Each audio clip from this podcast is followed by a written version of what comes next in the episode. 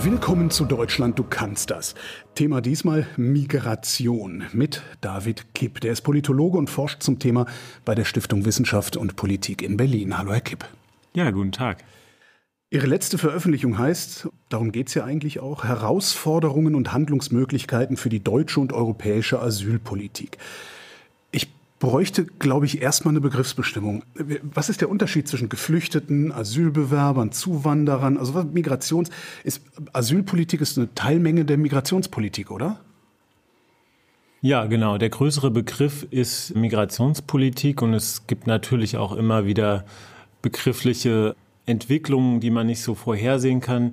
Gerade sprechen ganz viele Menschen über irreguläre Migration. Heißt auch nichts anderes als unerwünschte Migration. Ne? Ja, es ist sozusagen, hat ein bisschen die illegale Migration ja. ab, abgelöst und ist eigentlich der bessere Begriff, aber hat sozusagen jetzt auch wieder so was Verbotenes äh, mhm. bekommen.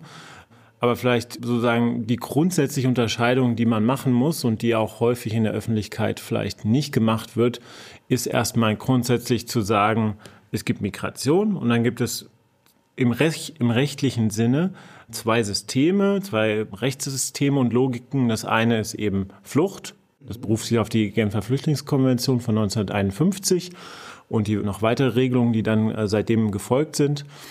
Das betrifft Menschen, die vor Konflikten, vor Verfolgung und auch aus anderen Gründen hier einen Asylgrund anerkennt, anerkannt bekommen nach einem Asylverfahren.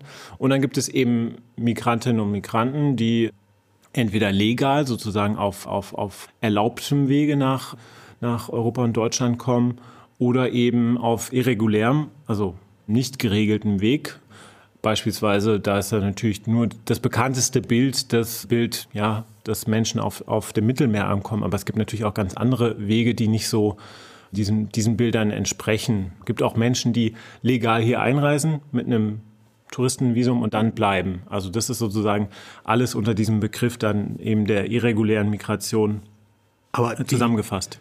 Die jetzt vor Krieg, Hunger, Not flüchten, letztendlich wollen die hier doch genau das Gleiche wie die, die geregelt hier einwandern oder zumindest auf irgendeine legale, geduldete, akzeptierte Weise. Ist das überhaupt sinnvoll, dass wir solche Unterscheidungen zumindest in der öffentlichen Debatte machen? Sie weisen natürlich auf die Realität hin, die äh, in, der, in der Forschung auch berücksichtigt wird. Ich habe jetzt zunächst nur auf den rechtlich, die rechtliche Logik hingewiesen. In der Realität sprechen wir von gemischten Wanderungen, auf Englisch Mixed Migration. Das zeigt halt, dass Menschen ja auch unabhängig von welcher Kategorie sie jetzt angehören, sind es erstmal Menschen. Juristische Kategorie. Genau, okay. welcher juristischen Kategorie natürlich teilweise sogar auf den gleichen Wegen unterwegs sind, den gleichen Gefahren, beispielsweise in Libyen, was ein sehr gefährliches Land ist für sowohl für Flüchtlinge als auch für Migranten, also letztlich für, für Menschen, die eben auf dem Weg nach Europa möglicherweise dort durchreisen oder auch sich länger auf, aufhalten. Deswegen ist sozusagen die Realität passt natürlich nicht in diese beide, beiden Kategorien. Es gibt aber einen Grund, warum man weiterhin diese Kategorien auch aufrechterhält und das ist eben, dass das Asylrecht eine hohe Errungenschaft ist. Eine Errungenschaft ist, die auch vor dem Hintergrund des Zweiten Weltkriegs, auch des Holocausts natürlich in Deutschland, eine besondere Bedeutung hat im, im Grundgesetz. Und vor dem Hintergrund ja, sollte man nicht leichtfertig sozusagen alles vermischen, was, was da auch dann im rechtlichen Sinne nicht vermischt gehört, weil natürlich ist, ist es wichtig, dass, dass Menschen, die eben eine Form der Verfolgung auch haben, dann eben dieses Asylrecht genießen und das ist zuletzt auch häufiger, immer häufiger in der öffentlichen Debatte, auch in Deutschland, europaweit natürlich auch, ein bisschen in Frage gestellt worden. Wie kann uns das passieren, dass das in Frage gestellt wird? Sie sagten selber, das ist so historisch gewachsen, ist eine große Errungenschaft, das Asylrecht. Wie kann uns das passieren, dass wir da überhaupt drüber diskutieren? Na, aktuell haben wir es, wenn ich es jetzt mal auf Deutschland kurz reduziere, mit zwei großen Fluchtbewegungen zu tun. Wir haben auf der einen Seite eine Million Menschen aus der Ukraine, zum größten Teil Frauen und Kinder aufgenommen in den letzten anderthalb Jahren und gleichzeitig im gleichen Zeitraum über 400.000 Asylsuchende aus anderen Ländern. Das ist natürlich sozusagen zusammengenommen eine große Zahl, ohne, ohne Zweifel. Hinzu kommt aber natürlich auch immer wieder die Frage der Wahrnehmung. Ja? Also was ist sozusagen Wie, wie wird über diese Menschen gesprochen? Wie wird über die Herausforderungen, die damit zweifelsfrei auch mit einhergehen, gesprochen? Und da haben wir jetzt halt wirklich recht interessant, wenn man es jetzt mal irgendwie aus wissenschaftlicher Sicht betrachtet, im letzten halben Jahr, vielleicht dreiviertel Jahr, eine sehr starke und schnelle Veränderung der Stimmung wieder festgestellt. Auch getrieben, würde ich schon sagen, durch mediale Berichterstattung, aber natürlich auch getrieben durch politisches Kalkül, eben ja, von, den, von rechtspopulistischer Seite der AfD, aber auch einfach eine andere Position, die innerhalb der CDU, CSU da auch eingenommen wird die sehr viel kritischer auftritt als eben noch unter der Ära Merkel. Also da hat einfach der neue Fraktionsvorsitzende und Parteichef Friedrich Merz entsprechend sich da anders positioniert. Ist das politisch redlich, wie sich da positioniert wird? Also lässt sich das überhaupt einfach so ändern, wie die Politik mir gerne weismachen würde, dass sich das alles ändern und regulieren ließe? Ein Kollege hat gesagt, die ja, Migration ist kein Zapfhahn, den man auf und zu. ja. äh, nicht mein Zitat, deswegen weise ich darauf hin. Das ist äh, Herr Schammann von der Universität Hildesheim. Fand ich ein gutes Bild, dass man auf und zu machen kann und dann ja sozusagen je nach Gusto und Laune und diese ganze Debatte, die wir ja auch nicht erst seit gestern haben, über eine Obergrenze, kann ich natürlich nachvollziehen in einzelnen Situationen. Aber sie geht natürlich an der Realität vorbei die ja immer wieder auch Fluchtsituationen, die sind halt teilweise nicht so gut planbar. Ja? Also man kann vorher nicht wissen, oder wenige haben vorher gesagt, dass, dass eben Russland die Ukraine angreifen wird. Und insofern war diese Situation so nicht planbar. Natürlich gab es Szenarien, was sowas angeht. Ja, also wir, wir, wir machen hier auch Forschung dazu, wie gute Vorhersagen möglicherweise funktionieren. Aber eine der Befunde ist halt, dass sie überschätzt sind. Wie funktionieren denn gute Vorhersagen möglicherweise? Man kennt es so ein bisschen im, aus dem Kontext der humanitären Hilfe. Man kann recht genau, wenn man so klimatische Bedingungen und, und äh, Ernte und sowas vorhersagt, sowas wie Hungersnöte, ja, sowas kann man schon stärker auch durch Modellierung möglicherweise ja, sagen, dass es da ein Problem geben könnte. Aber in welche Richtung die Leute dann wandern, das können Sie nicht vorhersagen. Nein, nicht unbedingt. Ja. Da gibt es natürlich auch Erfahrungswerte. Es wird auch im Kontext von 2015, 16 eben der ganzen Fluchtsituation und Krise, die durch den Krieg in Syrien aus, ausgelöst wurde, häufig darauf verwiesen, dass die internationalen Organisationen weniger Geld hatten, um in den Anrainerstaaten beispielsweise mit Nahrung, aber auch im Bereich von Bildung ausreichend die Aufnahmeländer zu unterstützen und dass auch dadurch letztlich die Weiterwanderung nach Europa, die sogenannte Sekundärmigration, dann stattgefunden hat. Das ist nicht ganz unumstritten, aber da ist sicherlich auch was dran. Also, dass man, das ist sozusagen schon was, was man besser machen kann, dass man hinschaut, nicht nur auf die Fluchtkrisen, die sozusagen nach Europa jetzt kommen, sondern auch, wie ist die Situation beispielsweise aktuell der Krieg im Sudan, eine halbe Million Menschen sind in den Tschad gewandert innerhalb von vier Monaten und ja, werden dort vermutlich nicht schon auch versorgt, aber da sind halt die internationalen Geber dann häufig, die Gelder fehlen, weil eine Krise nicht im Fokus ist. Und das ist sozusagen einer der Kardinalsfehler, wenn man so will, wenn man früh ansetzen möchte, weil natürlich ist es sinnvoll, dass in einer gewissen, in so einer Gewaltkontext jetzt dann auch erstmal ein Nachbarland Menschen aufnimmt und dann dabei unterstützt wird. Das kann natürlich nicht alles sein, dass man sozusagen mit Geld Nachbarländer unterstützt, aber es ist natürlich besser als eine Weiterwanderung unter gefährlichsten Bedingungen. Es müsste also idealerweise einen wie auch immer gearteten Topf oder eine mobile Infrastruktur geben, die sehr schnell in diese Primärziele verbracht werden könnte. Ja, das, da kommen wir dann sozusagen zu der Rolle, die nicht nur die, die Nothilfe, die humanitäre Hilfe, die in Deutschland durch das Auswärtige Amt geplant um, umgesetzt wird, betrifft, sondern auch die Rolle, die die Entwicklungszusammenarbeit zu spielen hat. Ja, dass man sozusagen von, von, von Anfang an nicht vielleicht nur Zeltstädte baut, als jetzt Beispiel, was, was die Entwicklungszusammenarbeit mit so einem langfristigen Fokus dann reinbringen kann, sondern möglicherweise darauf achtet, dass Menschen in Städten auch untergebracht werden und dass man, dass man eben sie dabei unterstützt und, und nicht sozusagen so ein, ja, wie es beispielsweise in Kenia in einem Flüchtlingslager Dadaab der Fall ist, über Generationen ein Flüchtlingslager Lager aufbaut, wo dann Menschen geboren werden und sterben. In Zeltstätten. Ja, das ist sozusagen eine der Erkenntnisse in, im internationalen Kontext, dass da die internationalen Organisationen sehr viel besser drin werden müssen. Und insgesamt gab es so eine, ein großes, ja, Regel, kein Regelwerk, aber so ein großes Vorhaben, einen großen Push 2018. Damals gab es zwei Pakte, die bei den Vereinten Nationen verabschiedet wurden. Einmal der Pakt für Migration und dann der Pakt für Flüchtlinge. Und da waren so eine, so eine Reihe an Erkenntnissen und auch an Vorhaben drin, wie man besser mit Fluchtsituationen umgehen kann. Das eben im globalen Pakt für Flüchtlinge. Das gleiche gab es auch nochmal für Migration. Da sieht man auch wieder den, die Unterscheidung, die wir am Anfang schon angesprochen haben. Und dass beispielsweise jetzt auch in Genf wieder eine, eine weitere Überprüfung, wie sind sozusagen, wie ist man mit diesen unverbindlichen Zielmarken äh, vorangekommen. Und ganz offensichtlich wird da auf der Tagesordnung auch stehen, dass der globale Süden, wo die Mensch, meisten Menschen, die meisten Geflüchteten eben aufgenommen werden, die gehen nicht in den globalen Norden, also in Industriestaaten, sondern die verbleiben beispielsweise auf dem afrikanischen Kontinent. Die werden vermutlich schon auch sagen, ja, viele der Versprechungen, die eben Industriestaaten gegeben haben, sind nicht umgesetzt worden, beispielsweise was finanzielle Unterstützung angeht, aber auch sowas wie Resettlement, das ist ein Instrument, wo man dann zumindest eine gewisse Zahl von Menschen, die besonders schutzbedürftig sind, auch ausfliegen kann, beispielsweise nach Deutschland. Und das ist immer eine recht geringe Zahl, so in den Tausendern, die da im Jahr aufgenommen werden. Und ja, deswegen wird das sicherlich eine, eine, eine kritische Diskussion auch geben.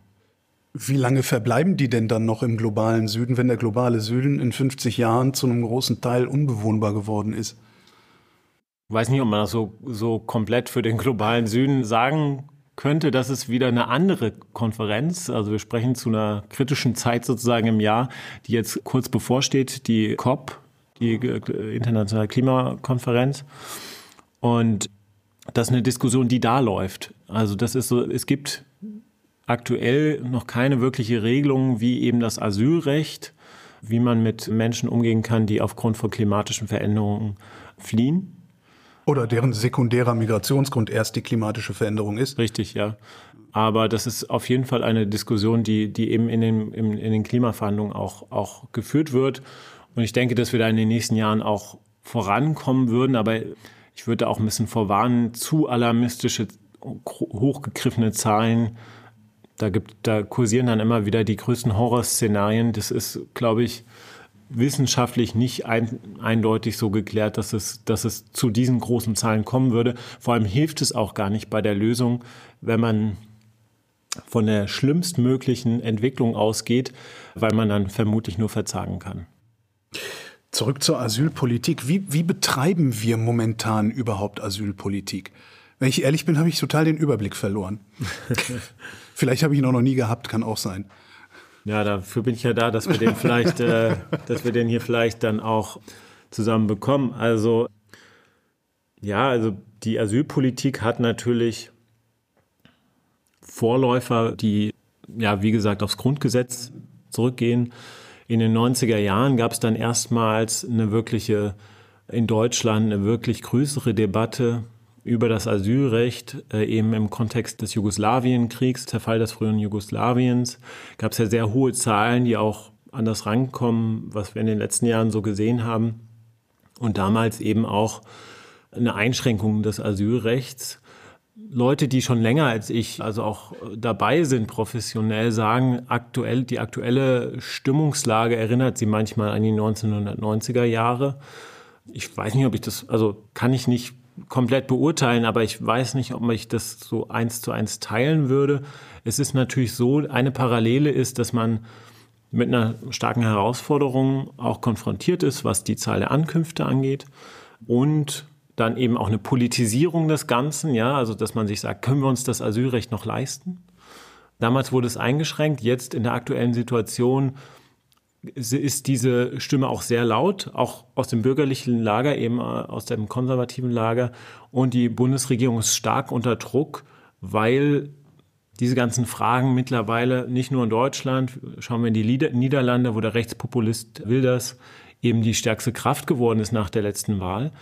Sie ist unmittelbar mit Verschiebung im Parteiensystem auch verbunden. Das heißt, es, ist, es geht eigentlich nicht nur um Asyl, sondern es geht um viel mehr, nämlich um die Frage, wie man sozusagen mit den entsprechenden Veränderungen auch im Asylsystem umgeht. Gibt es überhaupt eine deutsche Asylpolitik? Ist sie überhaupt national machbar oder ist das vielmehr ein europäisches Ding?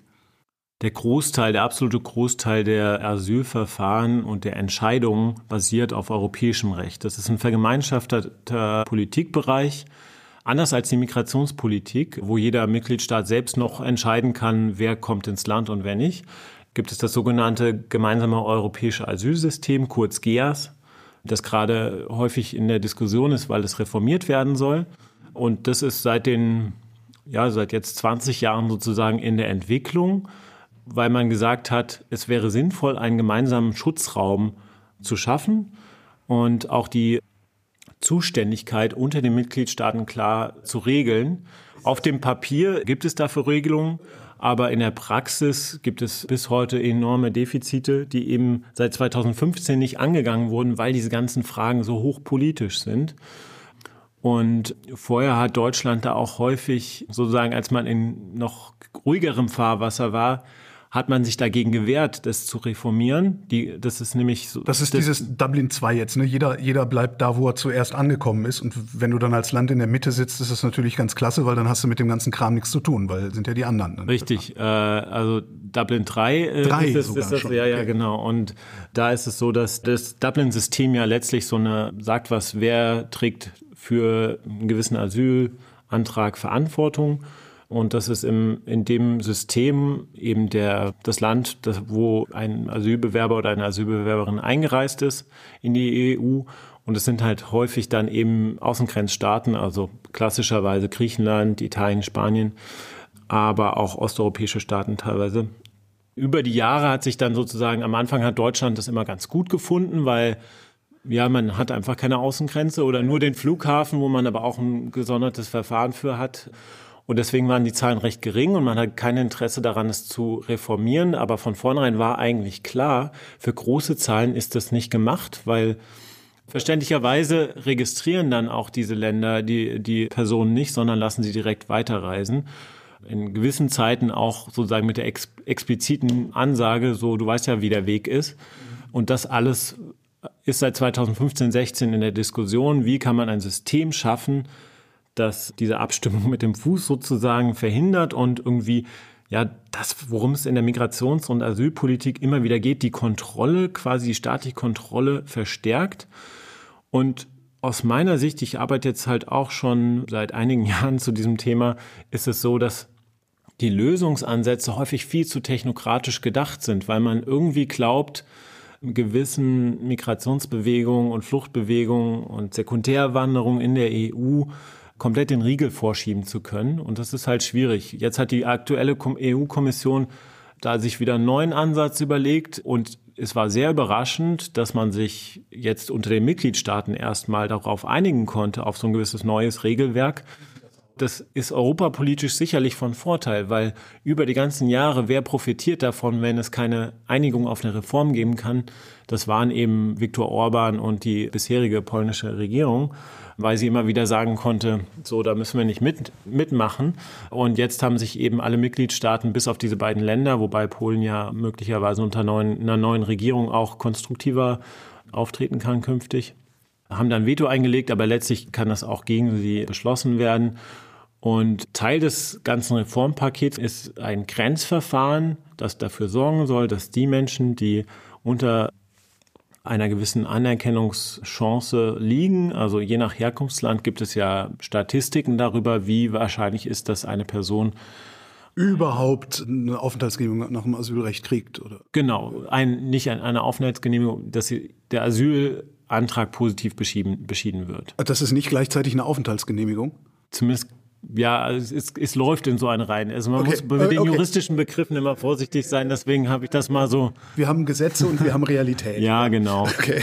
Und das ist dann die neue Idee, dass in Zentren wieder an der europäischen Peripherie, an den Außengrenzen, ganz schnelle Verfahren eben für diese Länder greifen soll. Und Kritik kommt von NGOs, die sagen, das ist, dann können Menschen bis zu sechs Monate möglicherweise in haftähnlichen Bedingungen an den Außengrenzen ausharren. Aber sechs Monate sind jetzt kein ganz schnelles Verfahren. Richtig, aber es ist sozusagen, selbst das ist für, für die aktuelle Realität, dann wäre es schon schnell.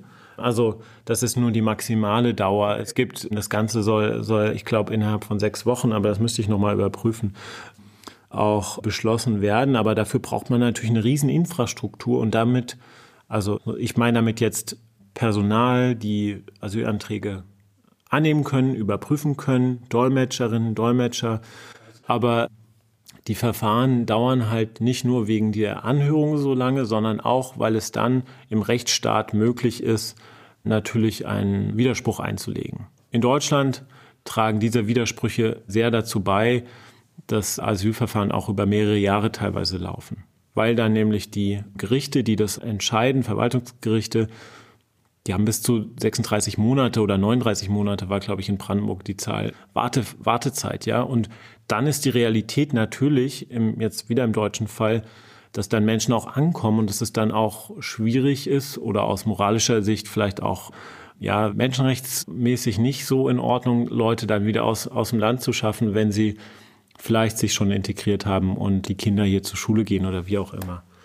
Das heißt also, jeder einzelne Widerspruch hat eine aufschiebende Wirkung für mich. Ich könnte das also bis in die höchste gerichtliche Instanz verlängern. Es gibt eine Instanz. Es gibt nur eine Instanz, ja. okay. Und klar, es gibt dann auch manchmal vielleicht Fälle, die, die dann oder Themen, die auch eine höhere Instanz noch beschäftigen. Aber im Grunde ist dann sozusagen die Idee, wo wir gerade waren bei, bei dem neuen Grenzverfahren, dass es auch insgesamt das Verfahren ein bisschen schlanker ist, die, die Rechte sozusagen der Geflüchteten auch ein bisschen reduziert auf das Notwendige, sage ich mal. Aber die, der, die entscheidende Frage, die kann auch diese Reform noch nicht beantworten. Und das ist natürlich, das funktioniert nur, wenn du danach wirklich auch bei einem abgelehnten Asylbescheid die Person außer Landes bringen kannst und eben ja abschieben oder oder freiwillig auf eine freiwillige Rückkehr dich einigen kannst. Und dafür brauchst du eine Kooperation der Herkunftsländer, die eben mit so einer Reform jetzt auch nicht vorangebracht wird. Da werden dann eben Migrationspartnerschaften spielen da eine wichtige Rolle. Das ist ja auch was, was wir immer wieder hören und wozu wir hier bei der SWP auch schon seit mehreren Jahren arbeiten. Solche Migrationspartnerschaften funktionieren nicht, wenn du quasi nur mit deinem eigenen Interesse ins Gespräch kommst und sagst, hier, wie wäre es, wenn ihr eure Staatsbürger wieder zurücknehmt, was völkerrechtlich sozusagen schon der zulässig ist, dass man, dass man das da fordert, aber in der Praxis ist es halt so, dass ja es häufig auch nicht so populär ist für die jeweiligen Länder äh, zu sagen, okay, ja, wir nehmen die zurück und wir kooperieren jetzt mit europäischem Interesse. Deswegen, nicht nur deswegen, aber auch deswegen ist es, ist es sinnvoll, längerfristig ausgerichtete Partnerschaften mit Herkunftsländern, aber vielleicht auch mit anderen Ländern zu, zu vereinbaren, wo es halt ein Thema ist unter vielen. Und da geht es auch um legale Migrationsmöglichkeiten dann eben als Angebot an die Partnerländer. Ist es das, was, die, was, was Großbritannien gerade mit Ruanda versucht? Na, das ist wieder ein bisschen anders gelagert, weil da geht es ja wieder, das ist so ein bisschen wieder, wie können wir die Abwehr- und ja, Abschreckungsszenarien und, und, und Maßnahmen noch weiter, noch verstärkt auch weiterentwickeln. Und da hat eben Großbritannien die Idee gehabt, die jetzt auch nicht ganz neu ist, aber die wie im Fall bisher von, von Großbritannien bisher auch immer an rechtlichen Schwierigkeiten gescheitert ist, dass man Asylverfahren komplett in Drittstaaten durchführen lässt. Wer das macht, ist Australien auf einigen Inselstaaten, Nauru zum Beispiel. Ist doch gerade jemand nach zehn Jahren aus dem Knast gekommen. Der Richtig, das ist auch die Frage, ob man, ob man sich da dem Modell anschließen möchte. Einige in Europa wollen das, aber wir haben halt auch noch die Europäische Menschenrechtskonvention, die das so ein bisschen ja, in Frage stellt, ob man das machen kann. Das und wäre so die Idee, irgendwo an der, an der afrikanischen Mittelmeerküste eine große Einrichtung hinzubauen. Da, soll, da, da kommen dann alle hin. Die einen dürfen Asyl beantragen, die anderen dürfen sagen, ich möchte gerne regulär einwandern. Dann wird irgendwie geprüft, ob ich das oder jenes darf oder vielleicht auch beides. Also ich würde da gerne nochmal differenzieren, weil, weil, also das eine ist sozusagen das Ruanda-Modell. Das ist wirklich darauf ja, sage ich mal, beschränkt, dass man sagt, wie können wir verhindern, dass Menschen, die flüchten, ob sie jetzt am Ende Asylgrund anerkannt bekommen oder auch nicht, wie können wir es verhindern, dass sie überhaupt nach Großbritannien kommen? Ach so. Das ist sozusagen eine Abschreckungsidee, wenn, wie, wenn die wissen, dass sie danach eh nach Ruanda abgeschoben werden, egal ob sie da jemals waren oder wo ganz anders herkommen. Dann können die ja gleich nach Ruanda. Ja, dann, nee, eher im Sinne von, dann werden die es gar nicht mehr versuchen, hierher zu kommen. So ist die Idee. Ja. Und das ist auch was, was im, in der deutschen Debatte nochmal ein bisschen anders, ein bisschen weniger schroff oder, oder, oder hart auch von einigen Leuten vertreten wird. Aber in der Praxis stehen halt rechtliche Fragen wirklich im Weg, weil du musst ein faires Asylverfahren garantieren und du musst garantieren, dass keine Kettenabschiebung, also keine Abschiebung in beispielsweise ein Land, das Herkunftsland droht, wo dann eben die Person beispielsweise wieder verfolgt wird oder, oder ähnliches, ja.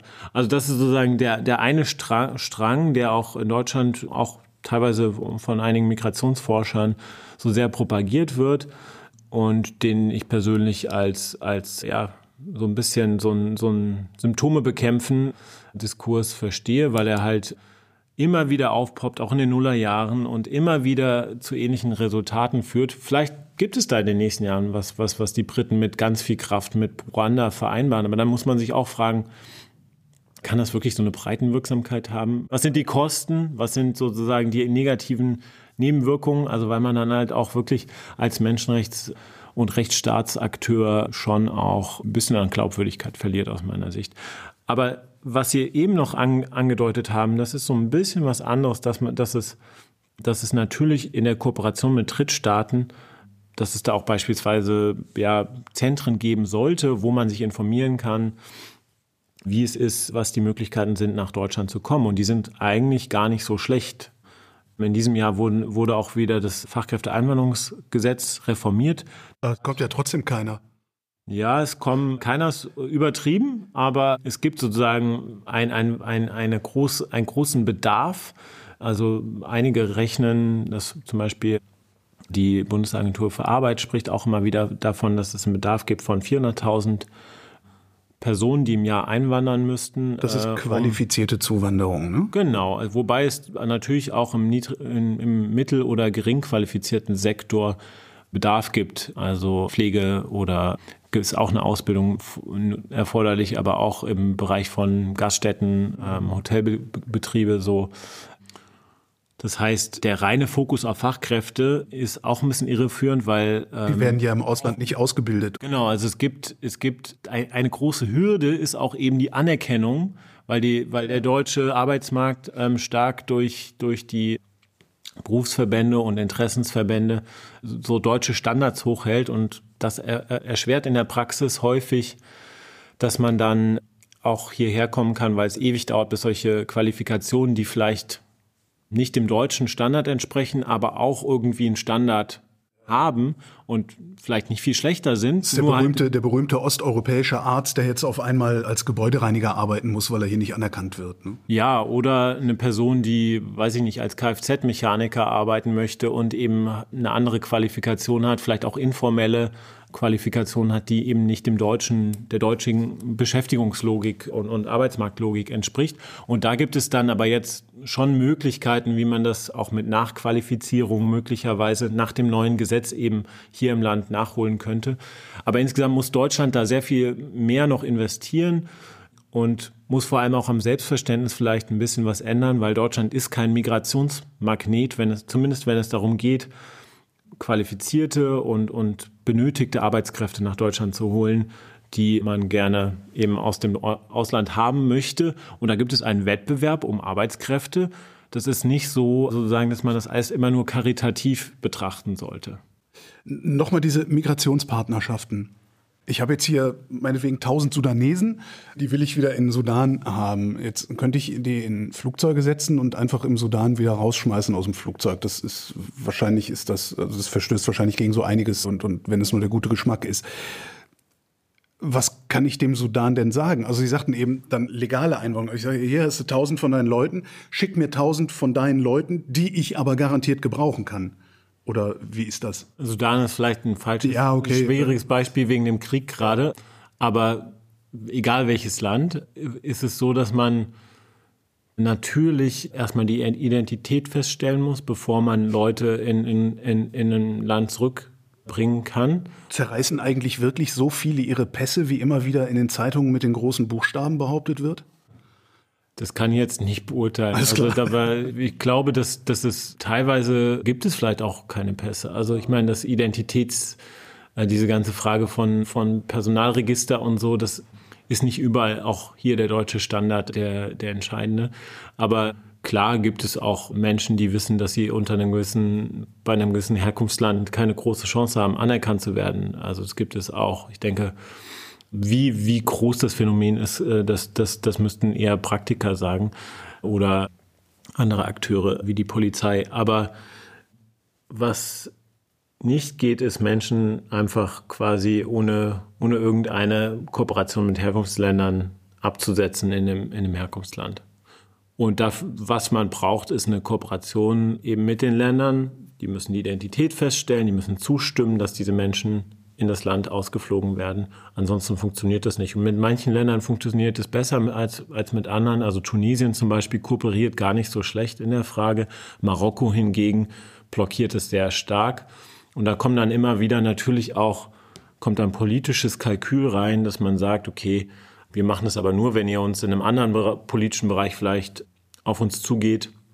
Und dann gibt es ja noch ganz viele andere Forderungen, die ja so in den letzten Jahren immer stärker geworden sind, dass man eben auch gleichzeitig wie im Fall der Türkei ein Interesse hat, dass die über drei bis vier Millionen Syrer dort im Land dort bleiben und da, deswegen gibt man ja auch der Türkei 6 Milliarden Euro oder hat in der Vergangenheit diese Summe bewilligt, um dort die Lebensbedingungen der Syrerinnen und Syrer zu, zu verbessern. Und das sehen natürlich andere Länder auch und sehen, es ist irgendwie ein Front, mit dem man auch so ein bisschen, je härter der Diskurs in Europa läuft, dann auch wuchern kann. Ach so, je, je, je je wichtiger wir es nehmen, desto mehr Kohle sind wir auch bereit, in diese Länder dann zu transferieren. Genau, nicht nur Kohle, sondern auch politisches Entgegenkommen. Mhm. Beispiel Marokko wieder, die haben ein Problem mit der Westsahara und die Frage ja. ist, ist es marokkanisch oder nicht? Und dann sagen sie, okay, ja, wir, wir können schon da, darüber reden und können die auch durch Grenzüberwachung und andere Maßnahmen verhindern, dass eine größere Zahl nach der, der Menschen, die nach Europa wollen, dann eben in Spanien ankommen wenn ihr sozusagen unsere Forderungen dann auch ernst nehmt. Wenn ihr uns gestattet, unsere Grenze sozusagen zu verlegen, die wir dann überwachen in eurem Sinne. Ja, verlegen, also die, die sozusagen, ich weiß, Konflikt, da will ich keine Seite ja, jetzt hier äh, Westsahara einnehmen. ist kompliziert. Ja, genau, die, die ist auch nicht mein Themenfeld. Mhm. Aber genau, die sozusagen einfach so ein Beispiel, in so einem Beispiel so eine politische Forderung aufstellen, ja. So, das ist ein, ein Kanal der Migrationspartnerschaft. Ihr nehmt die Leute zurück, also ihr, ihr stellt die Identität fest, ihr nehmt die Leute zurück, dafür kriegt ihr Geld. Was war das mit dem, dafür kriegt ihr auch das Angebot, andererseits wieder einzuwandern? Ist das so? Ja, genau. Das ist so, letztlich hat Deutschland auch ohne, ohne das Interesse an, an einer verbesserten, ja, Ausreisezahlen, nenne ich es mal, auch oder einer effektiveren Abschiebung würden andere sagen, haben die, hat Deutschland natürlich auch ein Interesse in Drittstaaten, wo möglicherweise Arbeitskräfte angeworben werden können, dann als interessantes Land aufzutreten. Aber es ist manchmal auch transaktional vielleicht sinnvoll, wenn man sagt, wir wollen das von euch, wir wollen die Kooperation im Bereich der Rückübernahme. Dafür sind wir dann aber gewillt, auch ja, qualifiziertes Personal, das bei euch nicht gebraucht wird, am best, im besten Falle, dann auf den deutschen Arbeitsmarkt zu integrieren. Und das ist, da kommt dann immer wieder die, die Sache auch rein, ist es jetzt zum Beispiel im Gesundheitsbereich, kann das sehr delikat sein, wenn man dann die letzten Ärzte quasi abwirbt. Aber deswegen ist es wichtig zu schauen, in welchem Sektor ist man unterwegs, äh, was sind die Auswirkungen vor Ort.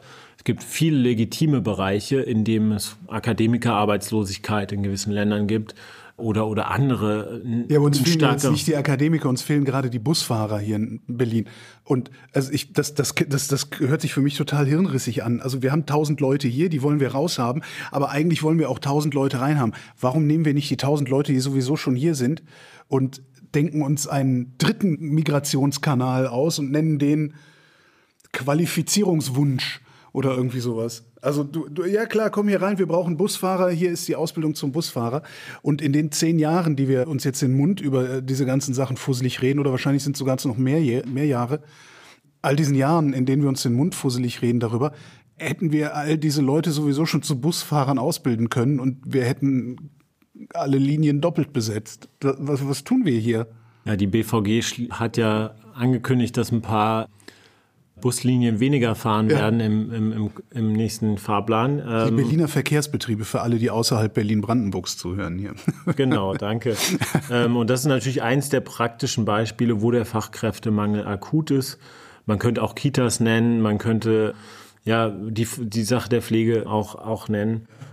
Und da ist es natürlich so, dass unbürokratische Möglichkeiten für Asylbewerber, aber auch für Menschen, deren Asylantrag abgelehnt wurde, die aber aus gewissen Gründen nicht abgeschoben werden können, die sind geduldet.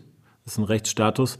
Und teilweise sind die Ewigkeiten in so einer Duldung, dass halt diesen ganzen Menschen auch die Möglichkeit gegeben werden wird, eine Ausbildung zu machen oder irgendwie auf dem Arbeitsmarkt aktiv zu werden. Das wird da hat die Ampelregierung das wird auch viel billiger am Ende oder nicht? Ja, da hat die Ampelregierung auch schon das war eins der ersten Gesetze, das sogenannte Chancenaufenthaltsrecht geschaffen, das eine große Zahl von Menschen, die eben geduldet sind, auch bereits wahrgenommen hat. Und das sind dann Menschen, die bisher eben aus gewissen Gründen nicht abgeschoben werden könnten, seien es gesundheitliche Gründe, seien es die Frage von Identitätsfeststellung. Und für die gibt es halt die Möglichkeit, sich auf dem Arbeitsmarkt zu integrieren und dann auch nicht mehr bedroht zu sein, was die Abschiebung angeht. Und das ist, läuft recht erfolgreich, es ist nicht ganz so laut und deswegen wird es vielleicht nicht so wahrgenommen. Aber das ist eine wichtige, natürlich eine wichtige und sehr pragmatische, auch aus Deut sozusagen aus, aus der, aus der hiesigen Debatte kommt, eine sehr pragmatische Umgehensweise. Was dagegen immer wieder ins Feld gebracht wird, ist, dass gesagt wird, das ist ein, das ist sozusagen ein Pull-Effekt, dass dann andere Menschen genau deswegen hierher kommen. Das ist so nicht belegt und es ist auch die Frage, wie wichtig man sozusagen hier diese, die ganzen kleinen Kleinregelungen nimmt. Aber es ist natürlich schon äh, auch so, dass, dass da noch viel mehr gemacht werden muss und ja, die Ministerpräsidenten der Länder haben sich gerade mit der Bundesregierung zusammengesetzt, weil ja die Bundesregierung so unter Druck ist wegen dieser ganzen Debatte, wie sie läuft und, und auch ja, natürlich auch realen Herausforderungen, denen die Kommunen sich teilweise, je nachdem, wie, wie viel sie vorgesorgt haben für solche Situationen, dann auch ausgesetzt sehen.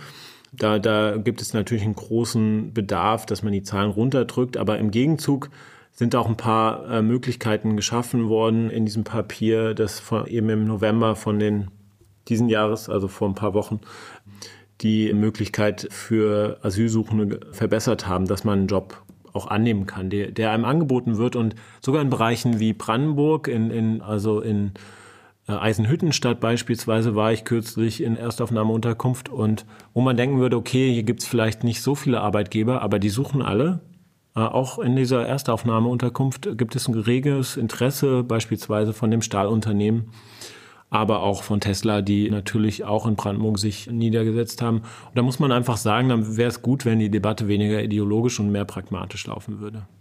Ich denke die ganze Zeit, diese Pull-Faktor-Idee, die unbelegt ist.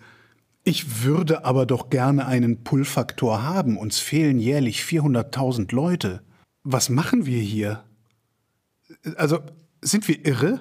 Man darf in der ganzen Migrationspolitik die Psychologie oder die Wahrnehmung und, und das sozusagen, was die Leute als gerecht und ungerecht empfinden, nicht außer Acht lassen. Das heißt, es gibt einfach in der Mehrheit der Bevölkerung das Bedürfnis, dass etwas gesteuert stattfindet. Das heißt, man kann eine offene Einladungspolitik, wie das vielleicht in, in Teilen der Bevölkerung auch Unterstützung gibt, äh, was kann man jetzt im, im ja, aktuellen, der aktuellen politischen Gemengelage kann man da das nicht durchsetzen äh, und es wird auch auf absehbare Zeit wahrscheinlich keine politische Kraft so, so, eine, so eine Linie verfolgen. Was aber, was ich ja gesagt habe, wäre gut, wenn man sozusagen in dem Bereich von Menschen, die hier Asyl beantragen oder abgelehnt wurden, dass man da pragmatischer umgeht, weil ja, Sie sagen es ja zu Recht, gewisse Leute werden nicht zurückgehen, die werden hier bleiben. Und wenn man denen eine Chance gibt, ist es nur pragmatisch. Möglicherweise gibt es kleinere Effekte auch, was, was sozusagen dann, dass, dass sich, dass andere Menschen, die möglicherweise nach Europa wollen, das dann hören. Das, da, dazu gibt es aber jetzt keine mengenmäßige Faktor, der irgendwie klar wäre. Insofern kann man es auch einfach aus meiner Sicht solche Regularisierungen, wie man das auch nennt, durchführen. Das haben auch übrigens nicht nur die Deutschen gemacht, das haben auch die Spanier schon häufig gemacht, auch die Italiener teilweise. Weil natürlich Arbeitskräfte dann auch gebraucht werden. Also es ist dann so, dass man sie halt einfach beispielsweise im, im landwirtschaftlichen Bereich in Spanien und Italien einfach regularisiert und ihnen damit auch bessere Rechte geben gibt und, und auch die Möglichkeit von Ausbeutung ein bisschen erschwert. So, wir haben diese Migrationspartnerschaft. Das Land, in das ich die Leute zurückschicken will, muss die Identität feststellen, macht es aber nicht. Was passiert denn dann eigentlich mit den Leuten, die keiner Nation angehören? Also zumindest de jure. Also das sind ja in meisten Fällen die Palästinenser. Ähm nee, ich meine nicht nur, also jetzt nicht nur Staatenlose, sondern auch wirklich, wo, wo ein Staat sagt, nee, das ist nicht unser Staatsbürger. Ja, die können dann eben nicht abgeschoben werden. Und die lungern dann hier generationenlang rum. Die haben dann den Duldungsstatus und genau, da ist sozusagen dann auch die Effekte davon, ist jetzt nicht mein Spezialfeld, aber ich glaube, da gibt es gerade auch im Bereich der Kleinkriminalität sicherlich auch Beispiele, dass sowas, so eine Not dann auch erfinderisch macht und, und dann eben, ja, eine, vielleicht nicht die beste, beste Resultate daraus folgen, wenn man, wenn man Menschen in die Untätigkeit zwingt. Ich hänge immer noch irgendwie fest an meiner Idee äh, des Migrationskanals Qualifizierungswunsch. Ja, da kann ich Ihnen auch gerne noch was zu sagen. Also die Reform der Ampelkoalition eben aus diesem Jahr ähm, vom Bundestag beschlossen, sieht drei Säulen für die Zuwanderung von Fachkräften vor.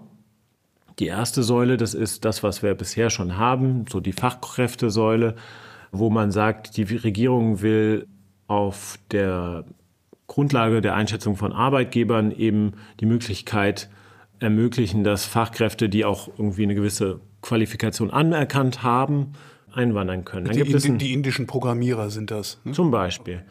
Dann gibt es sozusagen dann die zweite Säule, das ist die Erfahrungssäule, wo eben auch die Einreise von Personen ohne formale Anerkennung ermöglicht werden soll. Also das ist ein bisschen, was Ihnen vielleicht auch vorschwebt.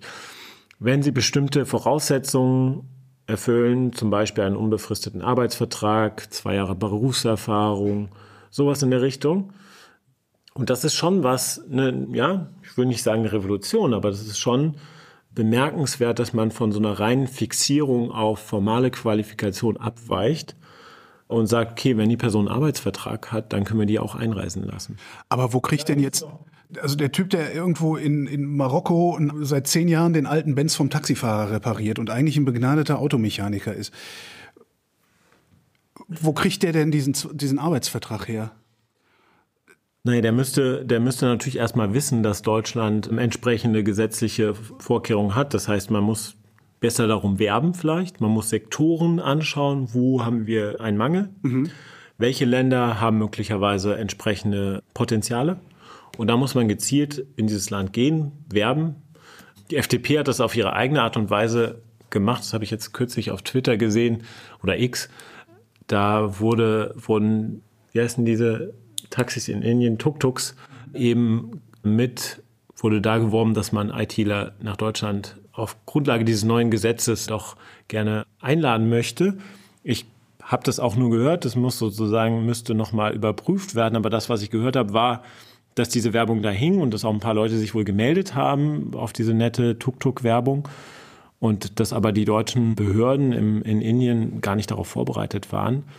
Also da gibt es auch viel noch, was, was so an Verwaltungsstrukturen im In- und Ausland verbessert werden müssen, weil ein, auch für so ein Einreiseerlaubnis eben ein sehr langer bürokratischer Prozess erforderlich ist, wo dann die Auslandsvertretung mit der Ausländerbehörde hier in Deutschland und mit zwei, drei anderen Stellen noch zusammenarbeiten müssen. Wir haben dazu eine Studie geschrieben, wo das Referat, wo uns sozusagen hier das Lektorat gesagt hat, das könnt ihr nicht drucken, das ist zu kompliziert. Und wir haben gesagt, ja genau, das ist genau, Das ist, äh, das ist genau das, die Aussage, die wir, die wir da haben wollen, dass, dass es zu kompliziert ist, Menschen anzuwerben. Weil, also wir haben uns quasi nur auf die Regierungsstellen konzentriert. Da gibt es noch ganz viele Unterstrukturen.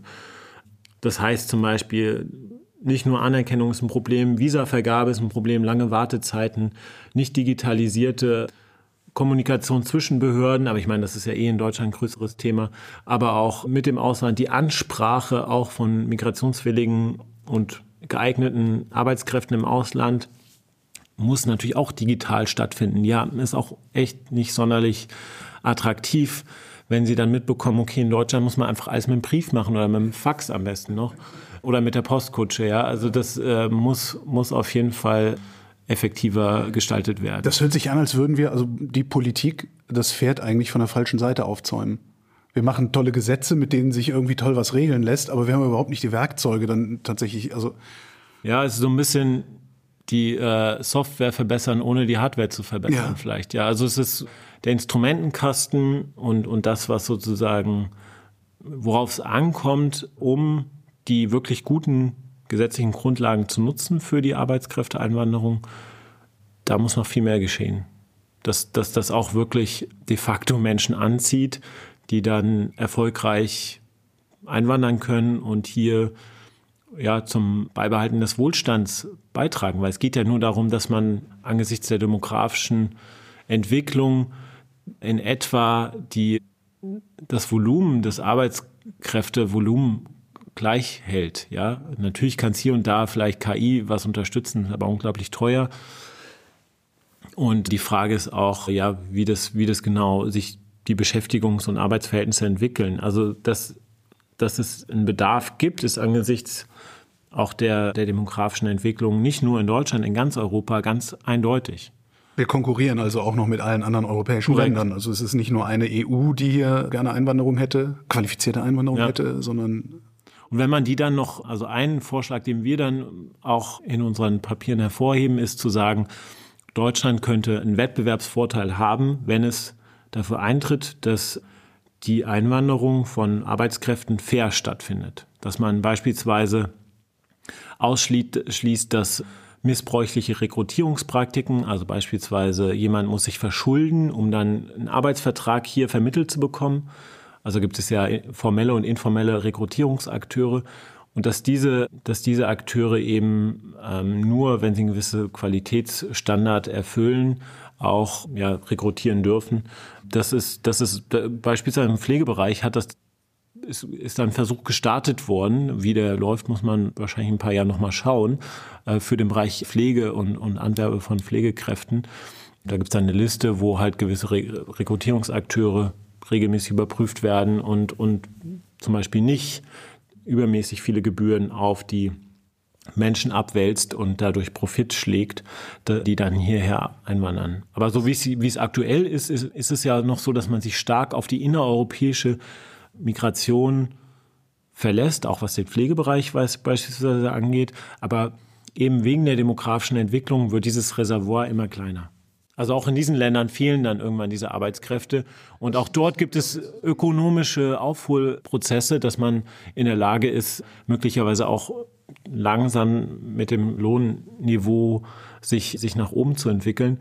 Und dann kehren die Leute vielleicht auch irgendwann zurück. Früher waren es die Polen, die ausgewandert sind und irgendwann sind die zurück, weil das Wohlstandsniveau da gestiegen ist und dann ja, ist es halt einfach weiter nach Osteuropa gewandert. Also das, das konnte man ja im Grunde live dabei zugucken am Bahnhof, wenn man so will.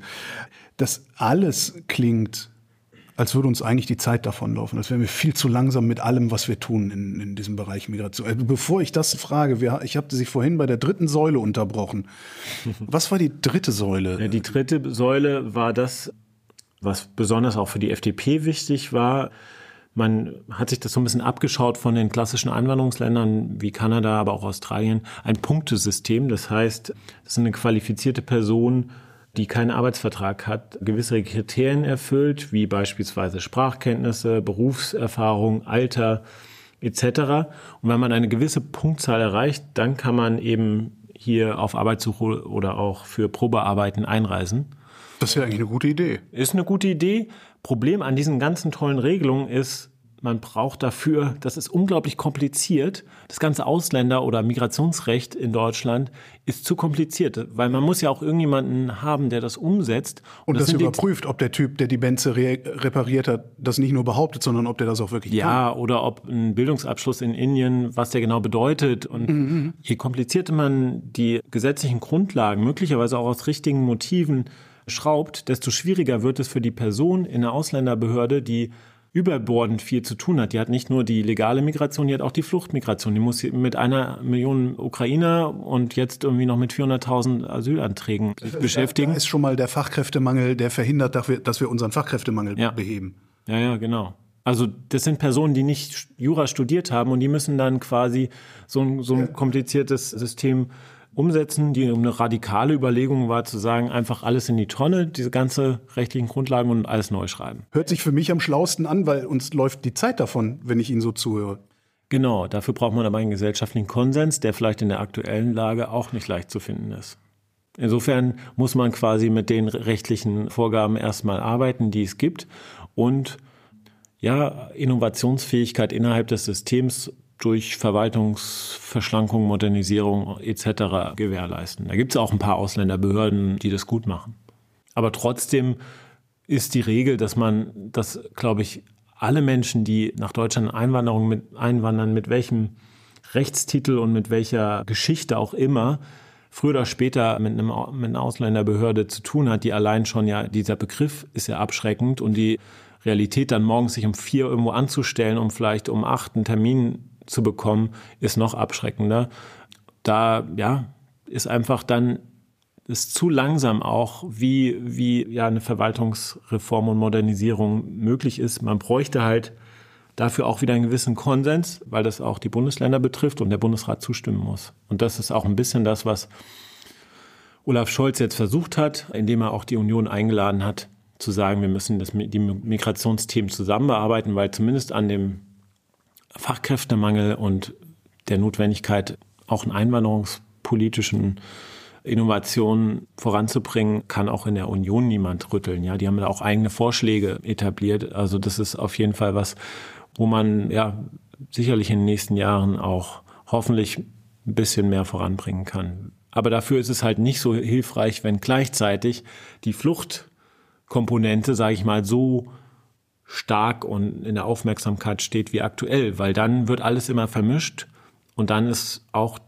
jede kleine Regelung, gibt es eine Möglichkeit, das im Bundestag dann zu skandalisieren und zu sagen, hier wird Missbrauch oder betrieben oder die Ampel ist viel zu großzügig und was sollen die Menschen denken? Und ja, das Ganze wird dann noch bebildert mit Bildern vom Mittelmeer und dann kommt halt, sickert so bei einigen Teilen der Bevölkerung so, so ein Gefühl von Kontrollverlust ein, der eher so ein diffuses Gefühl ist, wo, wo dann das Eis halt nicht auseinandergehalten wird, sondern zusammen mit anderen Krisen wie Covid oder dem russischen Angriffskrieg oder den hohen Energiepreisen, der Inflation, jetzt die Frage des Haushalts und der Schuldenbremse, ja, man so das Gefühl hat, ja, wir sind schon so gefordert, wir können jetzt nicht auch noch uns mit dieser komplizierten Materie beschäftigen, deswegen wollen wir jetzt Deckel auf das Ganze machen und irgendwie soll niemand mehr kommen. Aber ja, so funktioniert Migration nicht und so wird es auch in Zukunft nicht funktionieren. Natürlich kann man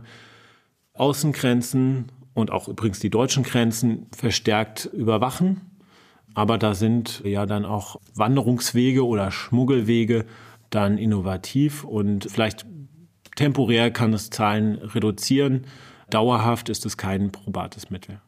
Dieser Kontrollverlust oder der, der gefühlte Kontrollverlust, ist der irgendwie auch belegbar? Haben wir den wirklich? Also gibt es auch Forschung von Kollegen von der Universität Hildesheim, die haben einen nicht repräsentativen Erhebungen und Umfragen unter Kommunen gemacht und da haben 40 Prozent der Kommunen gesagt, dass sie tatsächlich überfordert sind. Aber das ist kein Kontrollverlust, das ist einfach nur ein Infrastrukturmangel. Das ist halt so, dass viel auch gelernt wurde. Also wenn man das Ganze ein bisschen positiver erzählen würde, würde könnte man auch sagen, Deutschland hat 2015, 16, wir wissen es, Merkel, wir schaffen das, wirklich viel geschaffen. Nur, dass es in der, in der Folge nicht wirklich so vermittelt wurde, auch innerhalb der Union, dass als auch relativ viel schlecht geredet wurde. Und dass deswegen ja so diese ganzen Erfolge auch von Menschen, die auf dem Arbeitsmarkt, also von dieser, von den Menschen, die 2015, 16 gekommen sind, ungefähr die Hälfte, wenn ich mich richtig erinnere, auf dem Arbeitsmarkt mittlerweile angekommen dass man das nicht sieht und auch nicht sieht, was beispielsweise an runden Tischen von Behörden und Zivilgesellschaft eingerichtet wurde, wie die Professionalität im Umgang mit, mit Zuwanderung gestiegen ist, wie Kommunen Notunterkünfte vorgehalten haben, um jetzt besser reagieren zu können. Also es gibt es alles, aber es wird halt verdeckt von so, einer, so einem echt grobschlächtigen Narrativ, wir sind alle überfordert. Und das wiederum ist der Fall, weil man damit eben politisch Profit auch in, in einer so aufgeheizten Debatte rausschlagen kann. Sie formulieren implizit eine Medienkritik, ne? weil man könnte ja auch über die anderen Sachen schreiben. Das macht, wird auch hier und da mal gemacht. Ich meine, die Medien, also ich würde sagen, eine verantwortungsvolle Berichterstattung ist sicherlich sinnvoll und dass man beides einfach beleuchtet. Die Herausforderung, aber auch wie Monitor das zum Beispiel gemacht hat, ein, ein kleines, kleinen Ort in Bayern, das ist leider der Name entfallen, aber dieses ID-Magazin Monitor hat dann halt berichtet, ja, die haben irgendwie ein bisschen was vorbehalten und der ganze Ort ist dafür, dass, dass man weiter Menschlichkeit hoch, hochhält. Und so gibt es ja auch viele Städte und Gemeinden in, in Deutschland, wo es eine Bereitschaft gibt, wo aber dann gar nicht so viele Menschen hinkommen, weil es den Königsteiner Schlüssel gibt. Und das ist das, die Verteillogik, die recht alt, ich kann jetzt gerade nicht mehr genau herleiten, okay, woher die kommt, aber die, die, ist, die ist auf jeden Fall nicht, sage ich mal, innovativ, dass sie darauf reagiert, wo sind Chancen, wo gibt es ein Willkommensklima, wo gibt es auch eine Community, da wird in Deutschland dann häufig aufgeschrien, na ja, dann gibt es irgendwie Parallelgesellschaften, kann hier und da auch natürlich zu Problemen führen, aber ist im Grunde aus der Migrationsforschung ein Vorteil, wenn man Menschen hat, die, die bereits eine gewisse Erfahrung in, in der Migration nach Deutschland und in, im Ankommen hat. Das reduziert Kosten ja. und ist sozusagen insofern eigentlich auch im Sinne der Aufnahmegesellschaft. Diese Menschen, die dann um vier Uhr morgens bei der Ausländerbehörde anstehen, ich habe den Eindruck, dass das keine Ukrainer waren. Ich habe den Eindruck, als wären die Geflüchteten aus der Ukraine Geflüchtete einer höheren Klasse als alle anderen. Täuscht dieser Eindruck?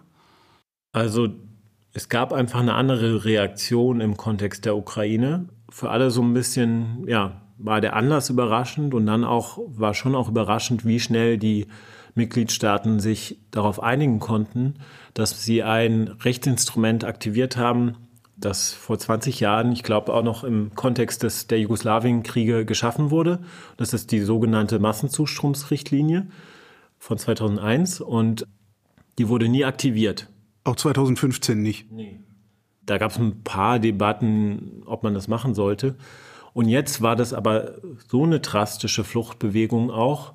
Und es waren Menschen, die eben anders als die Syrer auch rechtlich, die kein Recht gebrochen haben, in die EU einzureisen. Es gibt ja, es gab ja Visafreiheit. Ah. Und also sozusagen eine, eine Binnenmigration, wenn man so will. Ja, also so ist ja nicht Mitglied der EU, ja, okay, aber es ist, ja. ist auf ja, jeden Fall so, dass sie einen anderen Rechtsstatus hatten, mhm. dadurch, mhm. dass sie, dass es Visafreiheit für die Ukraine gab.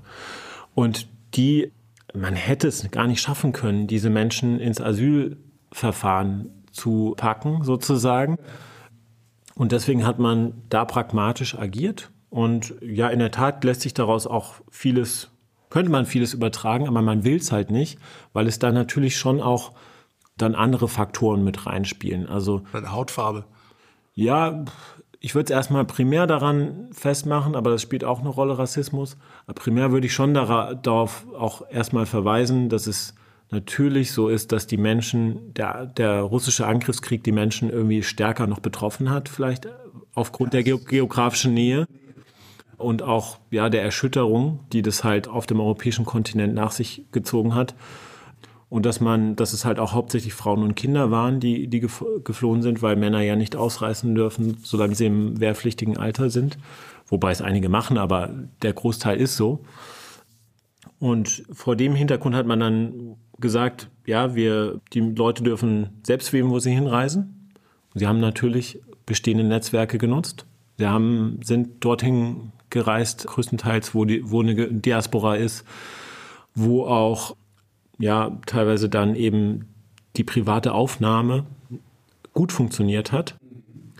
die Unterkünfte eben nicht so waren, dass man riesen, ja, riesen, dass man Turnhallen frei, freiräumen musste, sondern es gab viel Wohnraum, der auf einmal frei war, weil Menschen reagiert haben. Und das natürlich war eine Erfolgsgeschichte.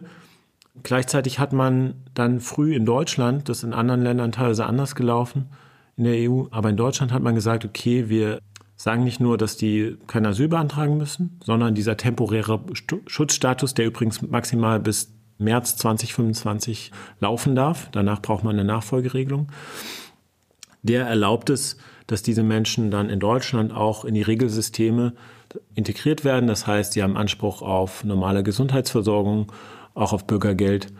Und das hat man halt bei den sonstigen Asylbewerberinnen und Bewerbern nicht. Und von Geflüchteten, die haben dann nur Anspruch auf Leistung gemäß des Asylbewerberleistungsgesetzes.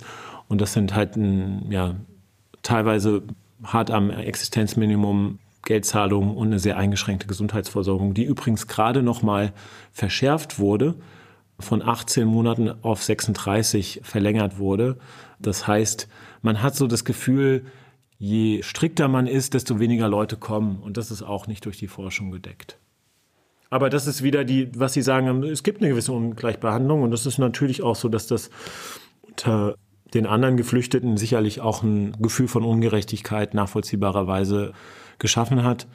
Ich würde jetzt sagen, dass es trotzdem richtig war, so zu reagieren und das natürlich schön wäre, wenn man das auch auf andere Bereiche, andere Fluchtsituationen und andere Menschen übertragen könnte. Aber dann ist es ja wieder ein Pull-Faktor, der zwar nicht belegt ist, aber in Köpfen vieler Politikerinnen und Politiker existiert. Ja. Teil, Teil des Bildes ist es auch noch so, dass die ja, Überforderung, die teilweise real ist, teilweise auch so ein bisschen eine Wahrnehmungsfrage ist, hängt natürlich schon auch mit der Aufnahme der eine Million Geflüchteten aus der Ukraine zusammen, aber die sind da nicht auf dem Spiegelcover und bebildern die Migrationskrise, sondern das sind die Menschen, die auf dem Mittelmeer ankommen und die schwarz sind. Insofern haben sie auch recht, wenn sie auf die Hautfarbe verweisen. Dieser ganze Themenkomplex ist ja eigentlich, eigentlich ist das ja alles ein soziales Thema und unsere Sendung ist die eines Wohlfahrtsverbands, nämlich der AWO. Können so Einrichtungen wie zum Beispiel die Arbeiterwohlfahrt eigentlich irgendwas zur Debatte beitragen? Oder sind die dazu verdammt, am Ende die Fehler auszubügeln, die politisch gemacht werden, weil sie letztendlich an der Front stehen? Was vielleicht ein schiefer Vergleich ist, weil es kein Krieg ist, über den wir hier reden. Ja, ich verstehe aber Ihre Frage und ich denke, dass dass erstmal natürlich die ganzen Wohlfahrtsverbände, wie auch die Kirchen und wie andere zivilgesellschaftliche Akteure eine sehr wichtige Rolle spielen in dem, was seit 2015, 16 eben an Aufnahme und Integrationsinfrastruktur in Deutschland existiert und, und geschaffen wurde. Das ist nichts, was, was von oben kam, sondern es ist von unten gewachsen. Und das ist auch eine Erfolgsgeschichte, die halt so nicht erzählt wird. Insofern ist es schön, wenn sie hier im Podcast erzählt wird oder zumindest wir drüber reden können. Weil klar, es wurden Strukturen geschaffen, die existierten vorher nicht, weil Leute freiwillig gesagt haben, ich möchte mich zum Beispiel in der psychosozialen Betreuung von Geflüchteten engagieren. Meine Heimatstadt in Kassel war das der Fall, da gab es das vorher nicht. Heute gibt es ein psychosoziales Zentrum. Das wird von einem anderen Wohlfahrtsverband betrieben mittlerweile, aber das war eigentlich eine freiwillige Initiative von Psychologen und Ärzten. Und das existiert heute und die kümmern sich natürlich jetzt um die Menschen, die heute ankommen. Ja. Und es gibt dafür Gelder und es gibt aber auch dann sozusagen den Impuls zu sagen, ja, eigentlich, gerade wenn die Kassen so, so klamm sind und wir jetzt sozusagen diese ganzen Fragen des Haushalts haben, müssen wir eigentlich noch so viel Geld für die Geflüchteten ausgeben. Und deswegen sind auch gerade bei der Beratung und Unterstützung und der Integration sollen Gelder gestrichen werden. Und das ist eine sehr kurzsichtige Sicht auf das, was uns als Einwanderungsland ausmacht. Und da sehe ich sozusagen dann auch die Rolle der AWO und der Wohlfahrtsverbände, da eine starke Stimme zu haben und ja, die hoffentlich auch in der Politik gehört wird und zu sagen, diese Strukturen sind wichtig und sie sind auch günstiger als, also ökonomisch gesehen, nicht nur aus, aus einem karitativen Logik heraus, sondern auch aus einem ökonomischen Sinn heraus sind sie von Vorteil, um eben das Gelingen von Integration und von äh, Arbeitsmarktintegration und, und von dem Umgang mit Problemen von vornherein besser zu machen. Das zeichnet Deutschland auch aus, wenn, wenn, wenn man es jetzt mit dem anderen Einwanderungsland wie Frankreich vergleicht. Wir haben nicht die gleichen Unruhen und die gleichen, die gleiche Prekarisierung vielleicht wie, wie, wie andere Einwanderungsländer. So ist zumindest mein Eindruck von Frankreich, ohne das jetzt genau empirisch be belegen zu können, habe ich das Gefühl, dass da eigentlich viel in Deutschland auch richtig läuft und dass man jetzt in der aktuellen Lage nicht den Fehler machen sollte, an der falschen Stelle zu sparen. Warum sparen die da überhaupt? Haben die Glauben die, dass das, weil das 2015, 16 funktioniert hat, es auch jederzeit wieder funktionieren würde? Weil hat ja schon mal funktioniert? Oder was treibt einen zu so einer Annahme? Also insgesamt natürlich die Spar, sozusagen die Bundesfinanzministerium, das, das Vorgaben gibt an alle Ressorts, äh, ihr ja, sollt sparen. teurer machen. Und natürlich könnte, könnte man das auch. Als überzeugter Fahrradfahrer bin ich da auch sofort dabei.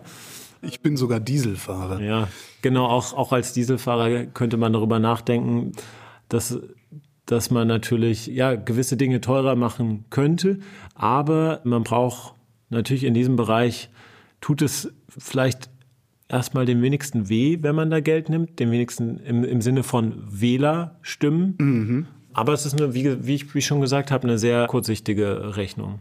Wenn man dann sozusagen die Folgekosten von untersagter Gesundheits, also wenn man es im Gesundheitsbereich anschaut, ja, wenn man Menschen über Jahre lang nicht behandelt, wenn die eine chronische Krankheit haben, dann werden und, die irgendwann ziemlich teuer. Ja, und deswegen ist es einfach, verstehe ich auch nicht, wenn man, wenn man sozusagen immer mit wirtschaftlichen Argumenten so viel auch herleitet, dass man da dann nicht sieht, dass eine Realität ist, dass viele Menschen bleiben. Kann man mögen, muss man nicht mögen, kann man auch kritisch sehen. Aber wenn man eine, eine Realität, dieser Realität ins Auge blickt, muss man entsprechende Strukturen schaffen. Und das wird halt gerade, weil es im Wahlkampf dann irgendwie sich gut anhört, dass wir viel zu viel Geld für diese Menschen ausgeben, dann ja unterschlagen und es wird vergessen, was man damit dann anrichtet. David Kipp, vielen Dank. Ich danke für das schöne Gespräch.